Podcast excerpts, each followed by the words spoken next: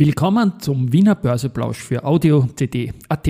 Heute ist Mittwoch, der 8. März 2023 und mein Name ist Christian Drastil. An meiner Haut lasse ich nur Wasser und CD. Heute spreche ich unter anderem über die Entscheidungen des ATX-Komitees. Dies und mehr im Wiener Börseplausch mit dem Motto Market and Hey. Here's Market and Me,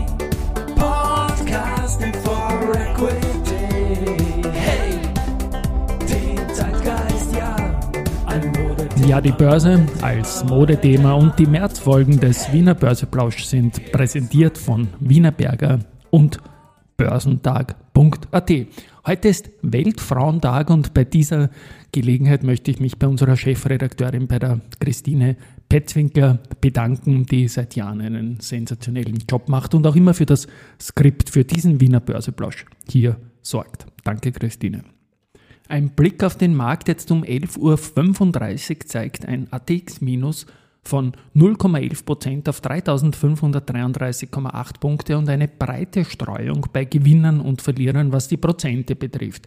Gewinnerseite die Andritz nach starken Zahlen mit plus 4,48%, dann die SBO mit plus 2,6% und die Post mit 1,48%. Verliererseite die AT&S nach einer Anpassung der Mittelfristziele mit minus 5,6 Prozent, Meier-Mellenhof mit minus 1,5 Prozent und die erste Group mit minus 1,4 Prozent.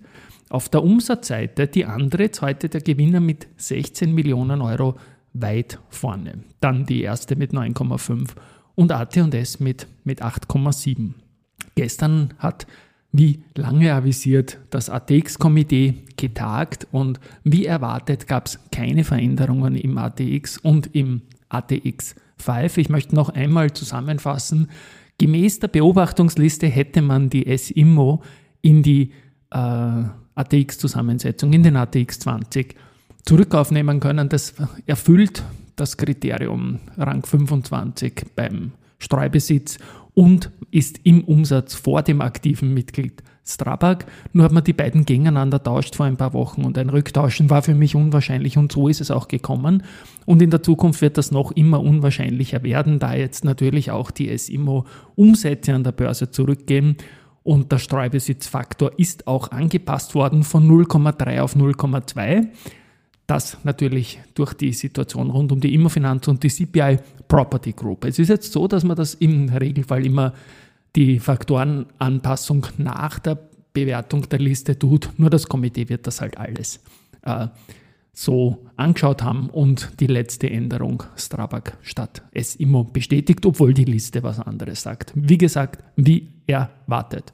Gut, und im ATX 5 ist es so, dass die größere äh, Föstalpine Aktie ähm, in der Bewertungsphase zu wenig Vorsprung hatte und die Andritz bleibt. Und wie man heute sieht, die Andritz großer Gewinner, die dreht das dieser Tage wieder oder holt das auch auf. Da bin ich für eine Regelwerkänderung. Ich habe es gesagt, dass die größten fünf drinnen sind, aber das werde ich so selbst nicht bewirken können. Gut, Streubesitzfaktoränderung gibt es noch eine weitere und nämlich bei der Semperiti war zuletzt auch sehr stark. Dort hat die Dekrasny GmbH ja aufgestockt und damit geht der Streubesitzfaktor von 0,5 auf 0,4 nach unten. Eine kleine Anekdote noch zum ATX5. Die Föstalpine ist auf ihrer Homepage noch immer Mitglied im ATX5, also die unter Anführungszeichen, die wehren sich da ein bisschen und da wäre es mal gut, wenn man das adaptieren würde, dass man nicht mehr aktives Member im ATX5 ist, ist ja immerhin schon sechs Monate her, die Herausnahme. Gut, Zahlen gibt es heute von Adico und zwar sehr gute. Die haben den Jahresgewinn 2022 von 13,6 auf 25,7 Millionen Euro steigern können.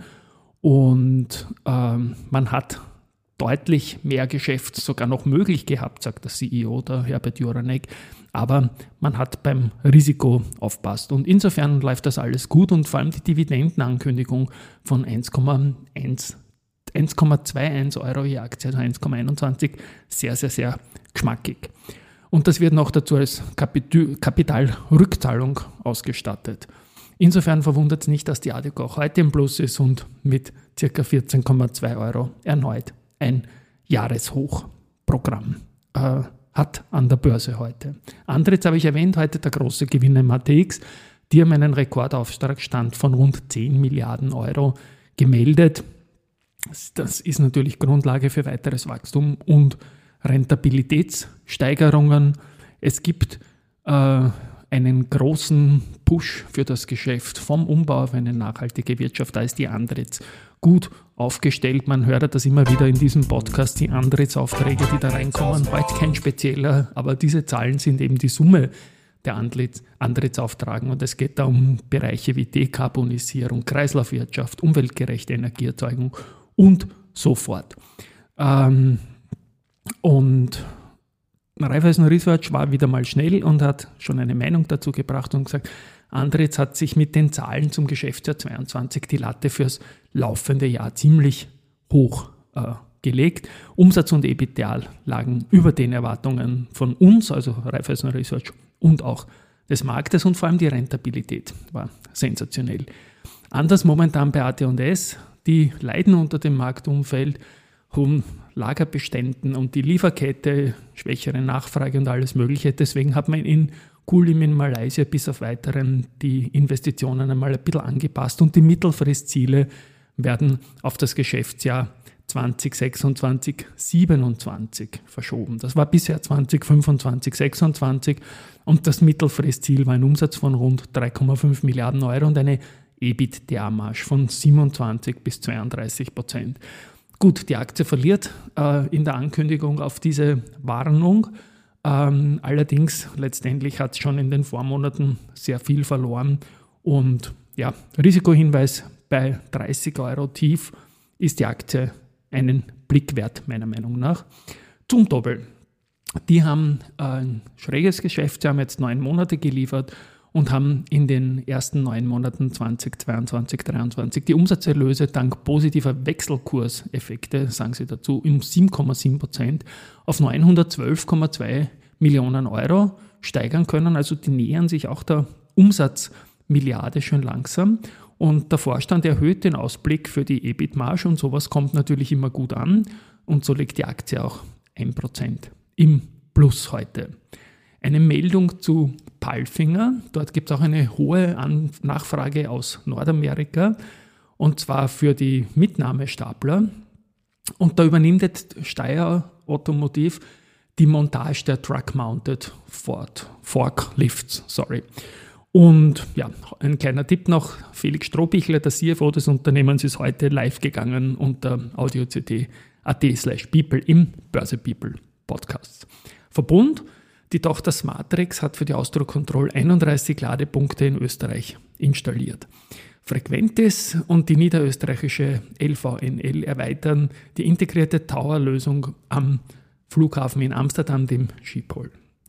Bei Do Co. gibt es Verkäufe von einem Aufsichtsrat und zwar der James Koslu hat über die Börse Istanbul 420 Stück verkauft. Wien Energie und OMV arbeiten zusammen und Lansing gibt jetzt erstmals eine Guidance und zwar unter der Voraussetzung einer weiteren Markterholung soll im laufenden Geschäftsjahr ein EBITDA in der Bandbreite von 320 bis 420 Millionen erzielt werden. Das heißt jetzt, äh, dass man dem Markt ein bisschen mehr Visibilität gibt. Die Aktie ist trotzdem 1,11 Prozent im Minus, denn es gibt auch noch eine andere Geschichte, die, die verlautbart wurde, dass ähm, die Dividendenpolitik von mindestens 4,50 Euro unter dieser Annahme nämlich nicht gegeben ist und es wird die Dividendenpolitik für das Jahr 2023 ausgesetzt. Also Guidance gut, das mit der Dividende weniger gut. Gut, das war's mal für heute. Research habe ich genannt, die Spontanreaktion quasi von Raiffeisen Research auf die Antrittszahlen und die ist positiv. Wie gesagt, heute ein gemischter Markt. Bin gespannt, wie das dann am Abend aussehen wird. Die ATX-Entscheidungen sind jetzt pending. Für den September habe ich mich aus dem Fenster gelehnt und habe gesagt, die Telekom Austria wird wieder in den ATX kommen. Da bleibe ich dabei. Tschüss und Baba. Wir hören uns morgen.